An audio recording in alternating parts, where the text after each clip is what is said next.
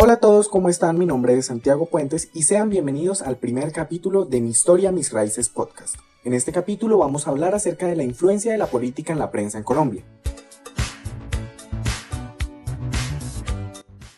En Colombia, el inicio de la prensa como principal medio de comunicación a lo largo de su historia ha estado ligado estrechamente con la política, ya que la mayoría de los primeros periódicos en Colombia fueron fundados por políticos, teniendo en cuenta que para ellos la prensa fue el camino al poder. Un claro ejemplo de esto es el de Antonio Nariño, Miguel Antonio Caro, Rafael Núñez y entre otros muy ilustres. Además de esto, los periódicos eran casi el único canal que hacía llegar a los pueblos y zonas rurales las ideas nuevas que chocaban con las ideas de los curas. Más adelante, en el siglo XX, exactamente en la década de los 60, Colombia vivió el periodo del bipartidismo y uno de los aspectos importantes de este periodo fue la influencia de la prensa y la confrontación entre dos tipos de periodismo. Por un lado, lo que se llamó la gran prensa, compuesta principalmente por los periódicos bipartidistas de circulación nacional que apoyaban la coalición. Estos eran El Tiempo, El Espectador, El Colombiano, La República, entre otros,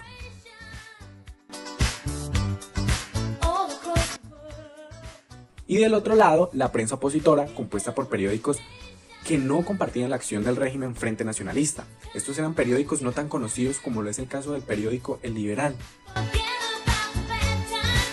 Han sido permanentes los episodios de censura por parte del gobierno a la prensa opositora.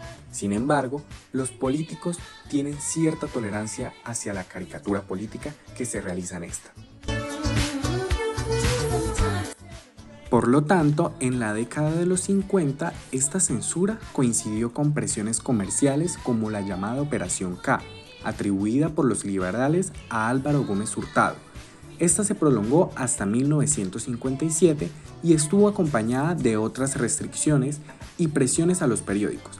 Vale la pena recordar que en septiembre de 1952 se produjo el asalto e incendio de los periódicos liberales El Tiempo y El Espectador, en el gobierno de Roberto Urdaneta Arbeláez.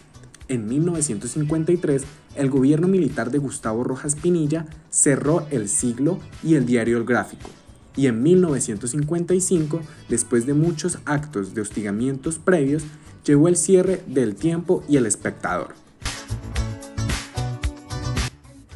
Otro dato importante a resaltar es que durante la dictadura militar de Rojas Pinilla, el gobierno mantuvo un continuo enfrentamiento con la prensa, que se manifestó en normas legales que trataban de proteger a los funcionarios de posibles injurias y calumnias, en la creación de una empresa estatal y paraestatal subsidiada por el gobierno y orientada, según este, a proteger a la ciudadanía de unos medios de comunicación monopolistas y oligárquicos, y en el hostigamiento legal, tributario y comercial de los periódicos de oposición.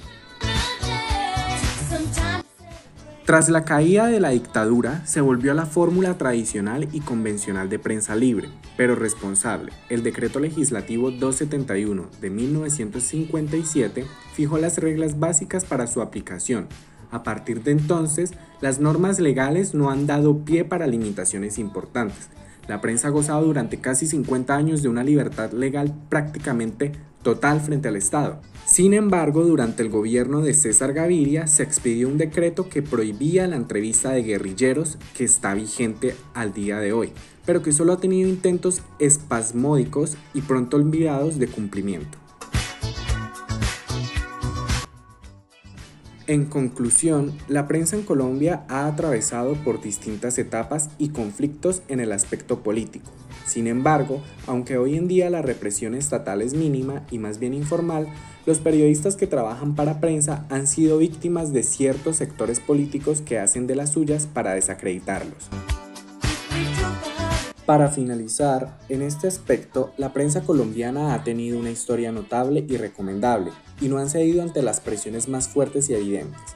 También lo que debe tenerse presente es que la calidad de la prensa está y estará siempre relacionada con la calidad de la sociedad. La prensa con su independencia y su capacidad de ofrecer en conjunto a los ciudadanos una oferta no de recreación, sino de información amplia, completa, pluralista y como ha sido a lo largo de los años, estrechamente ligada con la política.